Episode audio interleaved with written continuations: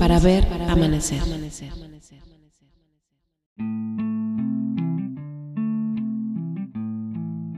Después de 20 años de hacer música, Dani se enfrenta al reto más bello de su carrera, producir un disco homenaje a sus padres.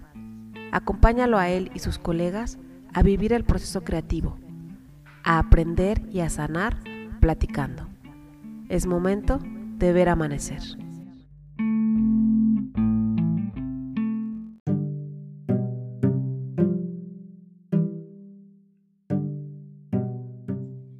Crecí en el barrio del Fobiste de Jalapa, Veracruz. Ya era parte de un barrio, pero no lo había notado, hasta que estando en primero de secundaria más o menos, me vio pasar Walter con mi guitarra y me chifló a lo lejos para invitarme de inmediato a cantar la rama esa misma noche. Walter era parte de la famosa pandilla de los Warner, que se juntaban en las canchas de básquetbol del barrio o en una jardinera que protegía un viejo árbol que muchos años después, con, con el tiempo y con el viento, se terminó cayendo. Llegué a la cita con mi guitarra y los nervios al borde de un colapso. Me rodeaban al menos 20 personajes que yo reconocía, pues los observaba desde la ventana, pero no me atrevía a hablarles, no fuera que me hicieran daño. ¿Cuál fue mi sorpresa al descubrir que no solo no me harían daño, sino que desde ese momento y para siempre se convertirían en mis guías, mis guardianes, mi familia.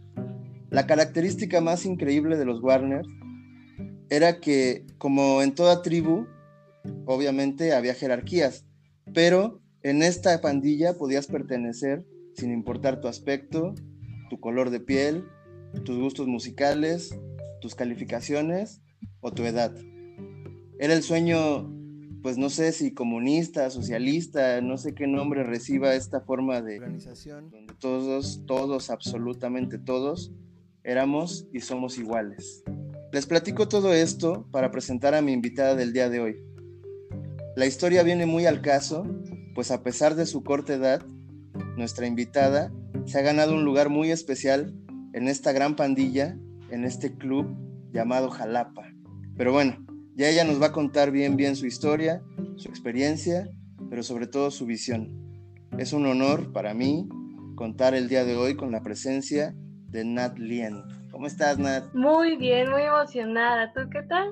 Yo también estoy muy contento y también muy emocionado de, de poder platicar contigo, sobre todo porque pues ya hemos estado platicando en este podcast con personas que se dedican a la educación que son pues contemporáneos míos y que pues ya tenemos como esas dos visiones, la, la, visión que tuvimos de muy jovencitos, de cómo nos trataban los adultos, digamos, y bueno, ahora ser adultos y estar tratando con gente tan joven, y, y, y, ya tenemos esa misma visión, pero siempre en primera persona. Claro. Platicar contigo el día de hoy nos va a dar la posibilidad, pues, de escuchar un poco esas, esas generaciones que nosotros ya vemos este, un poco a la distancia, pues, ¿no? Ya, ya la edad que tú tienes, este, a nosotros ya nos empieza a quedar un poco lejana, sin embargo, pues somos gente con muy buena memoria y tenemos muy fresca esa sensación, pero qué mejor que tú nos cuentes. Vamos a empezar, Nat. Claro que sí. Platícanos de ti. ¿Quién, ¿Quién eres? ¿Cómo te describes? ¿Cómo, ¿Cómo te observas a ti misma? Es una pregunta bastante interesante. Soy Natalia Sánchez, mejor este, conocida como Nat Lien. Tengo 18 años. Nací en Córdoba, pero actualmente radico en Banderilla. Me considero una persona que siempre busca y lucha por el amor. Es algo que a mí, no sé, como que me llena mucho, así como lucho por la música, lucho por muchas cosas. Soy cantante y soy músico. Tengo muy poca experiencia, pero, pero bueno. Me considero una persona que soy espontánea, um, soy muy cariñosa, soy muy sensible, tiendo a, a sensibilizarme mucho con, con, cosas o muy pequeñas o muy grandes. Soy muy apasionada. Algo que me gusta y no sé cómo, cómo decirlo es este, ayudar mucho a las personas y a veces sin, sin recibir nada a cambio porque pues mis papás me han educado de que pues hay que ver como ciegamente, ¿no? No hay que esperar algo a cambio de las personas. Y bueno, hasta ahora creo que Eso es lo que soy. Wow. Qué bonito, Nat. Gracias. Muchísimas gracias por compartir con nosotros tu propia visión. Es que es bien difícil, pero a mí algo que me ha sorprendido siempre de ti, de tu personalidad, es eso justo, ¿no? Que eh, te reconoces y, mejor dicho, te conoces muy bien. Y yo creo que esa es una característica que te ha dado la, la música, pero sobre todo tu instrumento que es tu voz, ¿no? Y que que he tenido el honor y que has tenido a bien compartirme por ahí algunas piezas que, que estás grabando, que estás pensando. Eso siempre me parece bellísimo, pero a mi, a mi gusto, a mi parecer, para poder hacer una canción, el primer paso, el primerito, es pues reconocerte, ¿no? Tener una voz, conocer tu voz y tener algo que decir. Claro. Yo creo que tú eres un ejemplo muy bonito de eso, pero ¿podrías platicarnos, por favor, cómo fue tu acercamiento a la música? Digo, tienes 18 años. Yo me imagino que empezaste chiquititita, porque yo desde que te conozco, pues te veo cantando y aprendiendo jarana y aprendiendo por ahí este, otros instrumentos. ¿Nos puedes platicar tu experiencia con, con la música? Claro que sí. Bueno, em, yo tenía más o menos nueve años cuando tuve mi primer acercamiento con la música. Mi, tengo un tío que toca jarana y baila, pues, este, son jarocho, por así decirlo. Y en ese tiempo yo, en esos tiempos yo me sentía un poco como triste porque jugaba básquet y no sabía cómo, cómo sacar totalmente lo que sentía de las cosas que me pasaban. Así que un día escuché a, a los aguas aguas y a mí ese grupo fue así como muy, muy raro que me, que me enganchó demasiado. Y aparte, bueno, fue por la influencia de mi tío, ¿no? El, el, querer empezar a cantar. Yo pensaba que no sabía cantar, ¿no? Que no tenía voz, pero bueno, la vas educando. De ahí en, este, en adelante, pues fui tomando clases, eh, acercándome más a, a mis amigos y colegas artistas. Y así, o sea, eso es lo que te podría decir tomé cursos de ópera, dos años, he estado en, varias academias de canto y bueno, ese fue un poco como el acercamiento al canto y a la música y a todo esto, Dani. Oye, qué bonito saberlo y qué honor, la verdad, saber que, que la, la, labor que estamos haciendo como Aguas Aguas, como, como esa familia de la que platiqué un poco al principio, que pues ahí decía los Warner porque en realidad así se llamaba la primera, este, el primer intento como de, pues de nombrarnos. Y, digo nombrarnos porque aunque cuando yo entré ya, ya, se llamaban los Warner, de esa misma manera nos llamaron los Aguas Aguas. Y de esta misma manera, eh, yo, ahora que lo comentas, pues siento que se ha dado naturalmente este acercamiento con, con varias personas, entre ellas tú, y mira, saberlo en este momento, pues es muy reconfortante. Y es eso, es eso que te platicaba al principio, que este, alguien con un poquito más de experiencia eh, te dé la bienvenida y te haga sentir parte de una familia, creo que es lo que a mí me tiene en la música y por lo que oigo, a ti también, eso es maravilloso, eso, vaya, me acabas de dar un gran regalo y es una, es una sorpresa muy bonita, te lo agradezco mucho.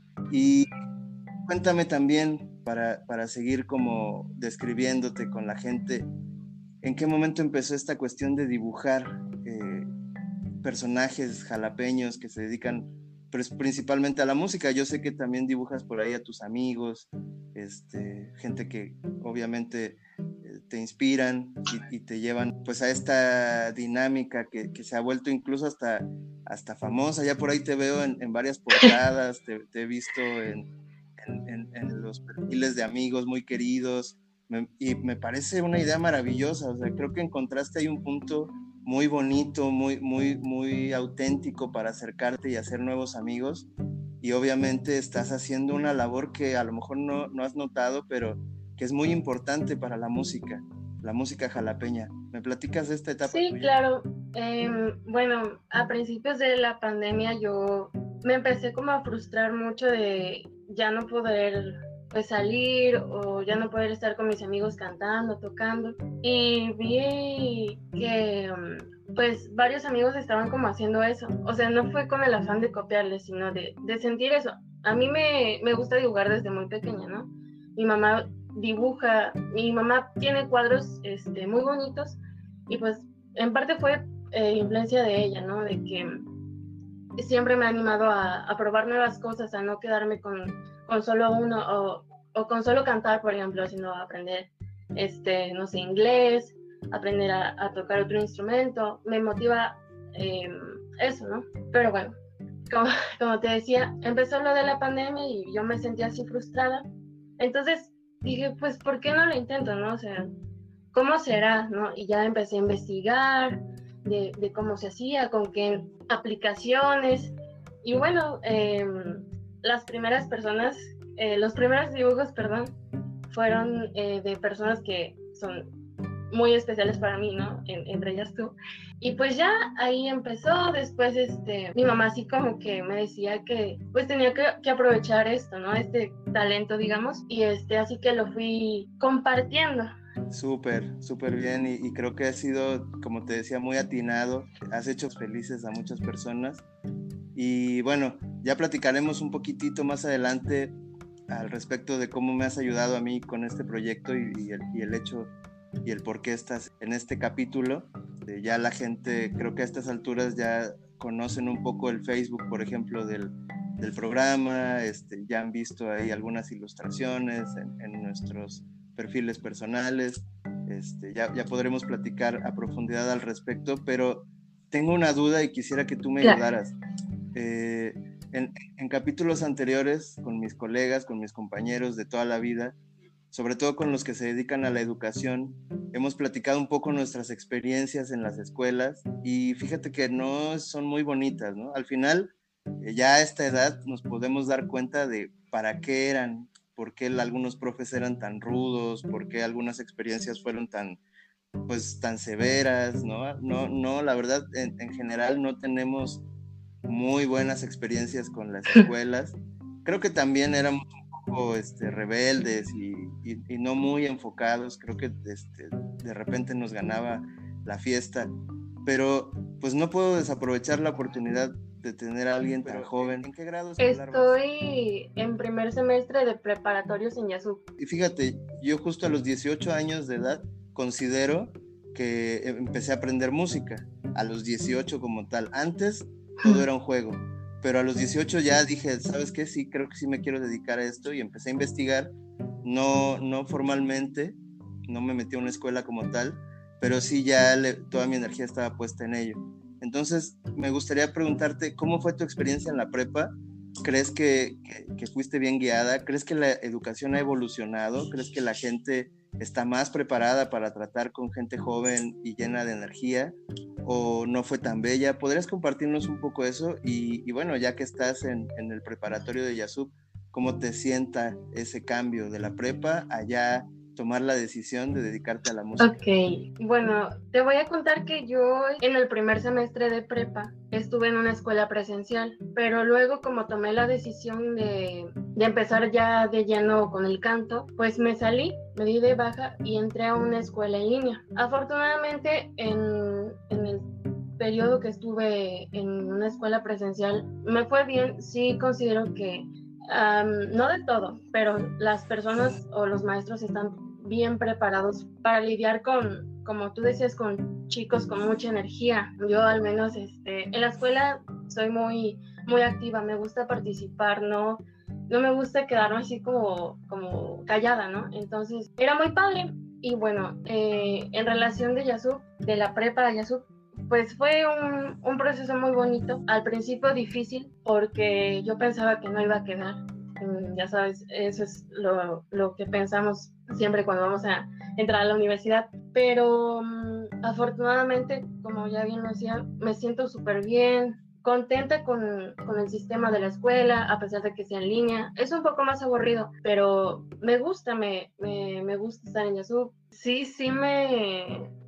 Bueno, me es un, me es un poco así como, como, como raro, ¿no? Es este muy diferente a lo que yo estaba haciendo, ¿no? O sea, me refiero a, a que es un poco chocante, ¿no? Y soy una persona muy distraída, entonces este, no me concentro como al 100% a veces, o, o sea, sí trato de tener un enfoque, pero a veces es, es complicado, ¿no? O a veces hay como maestros que, que no son como tan dinámicos y a mí eso como que me desconecta totalmente. Entonces tengo que estar haciendo algo como para estar poniendo atención em, o cosas así. Es, es bastante difícil para mí. Oye, qué fuerte, qué fuerte. Eso no lo había pensado, no lo había pensado en absoluto. Pero bueno, eh, cada uno de nosotros ha tenido que sortear algunas dificultades. La verdad es que a ustedes les han tocado este, este golpe fuerte de, de no poder salir. Qué bárbaro, qué, qué cosa tan irreal lo sigue uno mencionando y cada vez suena más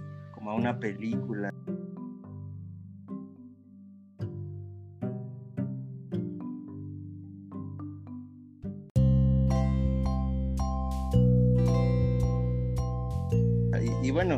También es cierto que ya se venía dando. Yo con mis sobrinos, con, con, niños que estaban en mi entorno, notaba que cada vez salían menos para, para mí, para mi generación. Era muy común pues salirnos la tarde completa y pasárnosla correteándonos y jugando a todo, fútbol, béisbol, este, vaya, había muchísimas actividades al aire libre, subirnos a los árboles, eh, escalar, y conforme me tocó volverme un adulto y un tío, un padre, eh, ya no pude, ya, ya, vi que no era tan común, de hecho, llevarme a mis sobrinos, este, a la a la aventura de ir atrás de casa de mi mamá, que es un cerrito, era para ellos toda una aventura increíble, ya casi no salían. Y, esto te lo, te lo digo como contexto para preguntarte, para mi generación, por ejemplo, cuando nosotros empezamos a cantar y a escribir, había que decir ciertas cosas que tenían que ver con, pues no sé, con, con cuestiones sociales, eh, nuestro entorno no era tan bello en, muchos sentidos como de, igualdad, de oportunidades, sigue siendo así, pero lo que te quiero preguntar es, ¿qué, qué quieres cantarle a tu generación? ¿Qué necesita, en tu perspectiva, desde tus ojos, qué necesita saber eh, los, los compañeros de tu grupo, tus amigos de generación?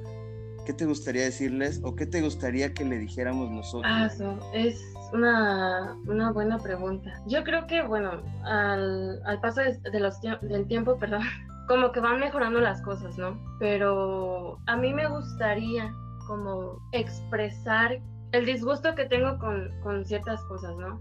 Eh, por ejemplo, que no hay mucha igualdad todavía. Yo soy una persona de cambios y el no ver cambios en mi entorno, en mi sociedad, en mi, familia, como tú lo, tú lo quieras ver, me es frustrante.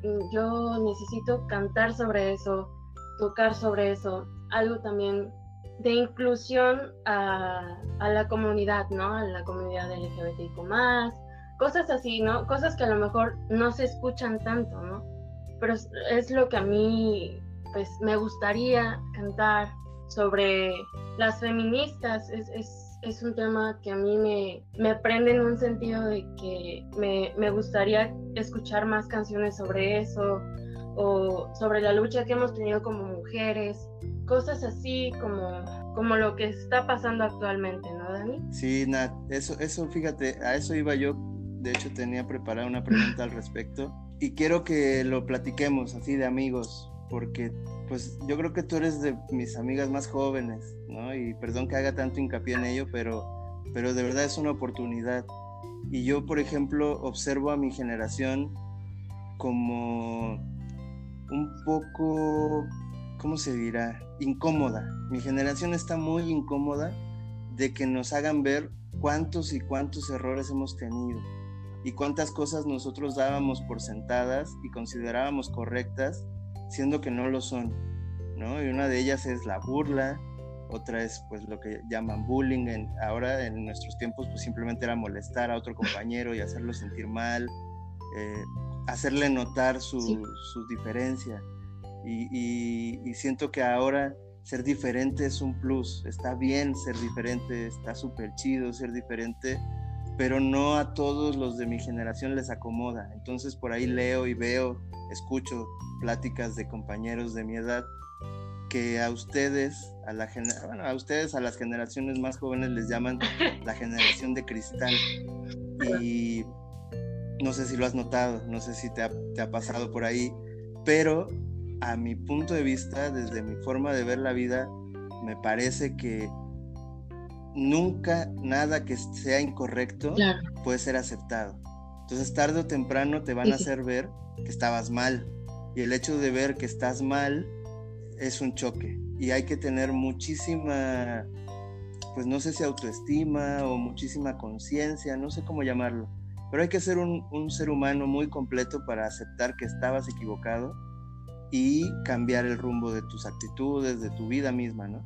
Entonces, quiero preguntarte, si, si, si a ustedes les llaman generación de cristal, ¿cómo nos verán, cómo nos ven a nosotros? De verdad teníamos costumbres bastante feas y como bien dices, eh, hay mucho, todavía hay mucho camino por recorrer en el sentido de incluirnos a todos y que todos piensen como quieran pensar y que todos se expresen como se quieran expresar, pero creo que esta generación en particular lo que más busca es respeto y actuar eh, con actuar con pues cómo se dirá impecabilidad hay que ser impecables en la vida y no dar margen al error y creo que ustedes están haciendo un trabajo increíble exigiéndonos eso nos están pidiendo que seamos prácticamente impecables, perfectos, y me parece un camino muy bonito.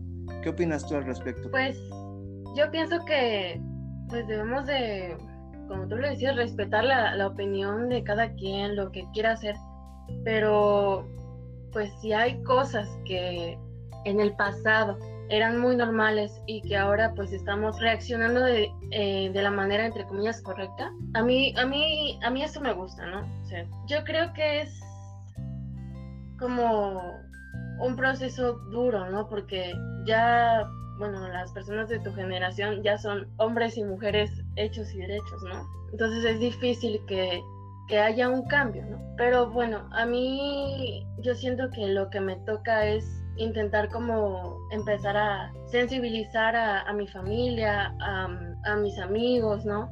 De decir, no, este, por ejemplo, no sé, está bien ser gay, está bien ser bisexual, o sea, no tiene nada de malo, ¿no? Solo es un gusto. Eh, no ver, no satanizar las cosas, ¿no? Fíjate que eso veía, ¿no? Eh, el hecho de que nos llamen generación cristal por querer un cambio, ¿no? Por, por querer las cosas bien para, para tener este amor en todas partes, mucho respeto. No, no, no sé qué puedo decir acerca de eso, eso es lo que te puedo decir que es a veces un poco pues sí molesto, ¿no? Pero yo, yo lo entiendo porque son de diferentes generaciones, ¿no? No van a pensar este, lo mismo que piensa un, chavo de, mi edad o así, ¿no? Así es. Y fíjate, Nat, que pues yo estoy en un ambiente un poco raro, como entre folclórico, esotérico y, y artístico. estoy rodeado de puros locos. Y en el ambiente en el que, en el que me desenvuelvo, se habla mucho de una nueva era.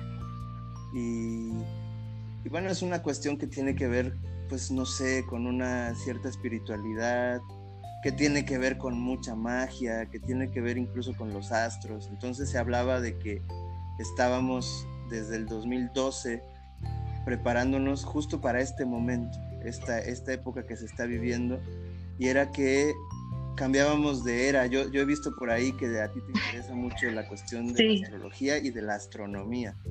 Entonces, te decía que veníamos de la era de, la era de Pisces, el pescador, y íbamos a entrar al acuario, que se trataba justo de esto, de un despertar de la conciencia, cuenta de que lo justo, las palabras que acabas de decir, de que necesitamos a todo lo que nos rodea inyectarle más amor, porque siempre se puede dar más amor, siempre se puede caminar con esa con esa conciencia de que solo con amor podemos transformar el mundo. Pero eh, me parece que igual vuelvo, y no es que le quiera echar a mi generación, pero es, es solo lo que observo, que muchos de nosotros seguimos esperando que ese cambio sea un poco mágico, ¿sabes? Que salgan chispas y que caigan o salgan eh, objetos del cielo y bajen ángeles, no sé qué estamos esperando para darnos cuenta esa realidad, ese Salvador que hemos estado esperando por tantos siglos, pues ya está aquí y, y no tiene un solo rostro, tiene muchos rostros. Eres tú, Es Calem, es Emilia, son, son niños, son personas, seres humanos que brillan, ¿no? En su caminar, en su actuar, su forma de hablar, su forma de pensar, y cómo nos exigen. Y, ya no, y no es una exigencia grosera ni, ni fea, sino con su forma de ser nos obligan a, a, crecer en nuestra forma de pensar. Entonces, Nat, yo ocupo esto para agradecerte a ti, a todos los muchachitos que conozco y que me, y que me hacen el honor de tratarme como un igual. Y eso para mí siempre va a ser de verdad una cosa increíble, ¿no? Saber que cuento con esa confianza y decirte que, que lo estás haciendo muy bien, que lo están haciendo muy bien y que van a lograrlo, si no es que ya está. Yo, yo al verlos a ustedes me, me lleno de emoción y de esperanza y de fe de que hay mucha humanidad para rato, pero sin duda alguna, sin duda alguna, la única manera de permanecer en este paraíso que es la tierra es siendo respetuosos y, y, llenos de amor y llenos de confianza y, y, y, ya empezar a limpiar, desgraciadamente, lo que muchas otras generaciones atrás no pudieron notar, que, que era, es algo bien sencillo, que no pudieron, no pudimos notar que estábamos ensuciando con nuestro camino, con nuestra forma de actuar, estábamos produciendo basura y basura y basura. Y el tema con la basura es que hay que recogerla. Y, y a lo mejor, y creo que eso vienen a hacer todos ustedes y de verdad te lo agradezco muchísimo. Te quiero preguntar antes de entrar al cierre del, del programa, de la plática, ¿tienes un mensaje para las feministas, para tus contemporáneos? ¿Quieres decirle? Claro que sí. Bueno, yo quiero decir que mm, para tener un cambio verdadero hay que luchar mucho. A veces cuesta, porque es un cambio grande, pero hay que seguir con amor, mucho respeto, mucha empatía. Obviamente a veces es un poco difícil, ¿no? Un poco difícil ser muy relax y todo eso porque no hay un cambio verdadero, sino exiges de cierta forma. Mi recomendación es de que todo lo vean a través de los ojos del amor y que intenten ser felices como, como son, no importando cómo sean, quiénes sean, sus gustos, solo sean felices con lo que hacen. Y bueno, ese sería mi mensaje, Dani. Muchas gracias. Gracias, Nat. Wow, qué belleza. No hay mucho más que decir. Fíjate, voy a, voy a, voy a, voy a ocupar esta plática contigo para explicar, porque creo que no lo he hecho. Me he mantenido al margen eh, porque es súper interesante hablar con los amigos, de verdad gana tiempo y ya no dan ganas de hablar de más. O sea, con escuchar sus propias historias es suficiente, pero bueno, el disco que estamos haciendo eh, es, un, es el recorrido de mi vida tal cual, ¿no? Desde que nací, cómo, cómo sentí el amor en la infancia, cómo sentí el amor de papá, cómo sentí el amor de mi mamá. Y tengo una, una, una pieza que es como estoy sintiendo justo este amor que, tiene que ver con la gente de tu edad, ¿no? Cómo, cómo me siento padre, cómo, cómo llegué a la edad adulta en donde soy papá, y no precisamente porque tenga muchos hijos, sino que cada muchachito que se acerca a mi vida y ya sea con nombre de, de hijo o de ahijado o de sobrino o de alumno, porque también me he acercado a dar clases alguna vez, pues es esa, eh, te hacen despertar un amor muy particular que hay que reflejar. Entonces en esa canción a mí me gustaría que estuviera tu voz. Y sobre todo porque tienes esas ganas de hacer, de hacer mucho, de hacer mucho y, dejar registrado todo lo que vas caminando. Pero bueno, aprovechemos que está aquí, que va a quedar grabado y no sé si, si, si tengas algo que decir al respecto, pero a mí me encantaría. Claro que sí. Y lo otro es... Sí, claro. Sí, de verdad. Sería muchísimo. Ya con, con, un poquito más de calma te voy a echar una llamada para explicarte. Y bueno, ya, ya tenemos cuestiones técnicas, pero por lo pronto la gente ya sabe que vos va a estar en el disco. Para mí será un honor. Y solo quisiera preguntarte ya dos cosas más. Una es, eh, ¿en dónde te podemos localizar? ¿Dónde podemos escuchar tu trabajo? ¿Podrías darnos ahí tus contactos? Y la otra sería, pues simplemente eh, que nos digas cuándo, podemos o, cómo podemos apoyarte. Sí, este, bueno, eh, mis redes sociales son Natalia Lien, mi canal en YouTube también es Natalia Lien, Ah, ahorita no he subido nada como propio porque estoy preparándolo, ¿no? Pero pues ahí pueden ver algunos videos de covers que he estado haciendo. Y bueno, realmente no sé cómo me podrían ayudar, em, pero bueno, sí, sí, sé, ¿no? Escuchando mis covers, compartiendo. Sí, pues con eso es suficiente y tienes toda la razón.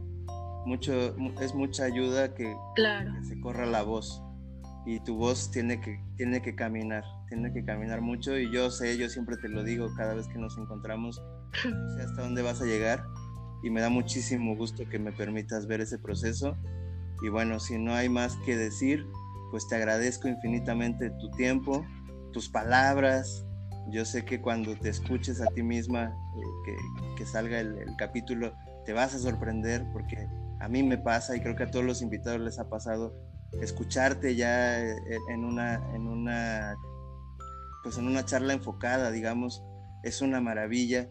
Me da muchísimo gusto y es un honor inmenso que, estuvieras aquí con nosotros. Te mando un fuerte abrazo, te agradezco de nuevo y siempre infinitamente todas las bondades que tienes conmigo, todo el cariño que siempre me has dado. Te agradezco las ilustraciones hermosas, por favor, vayan al Facebook de Canciones para ver amanecer Ahí hay varias ilustraciones de Nat en las portadas, las, las puse todas para que puedan, puedan observarlas y ya podrán también ahí ahondar un poco más en esta alma joven, hermosa y, llena de vida y, y, de mensajes. Nat, muchísimas gracias a todas las personas que nos han estado escuchando y escribiendo. Un abrazo inmenso, síganse cuidando y nosotros por aquí vamos a seguir esperando el amanecer y confiando en que tal vez con suerte ya amaneció. Hasta pronto.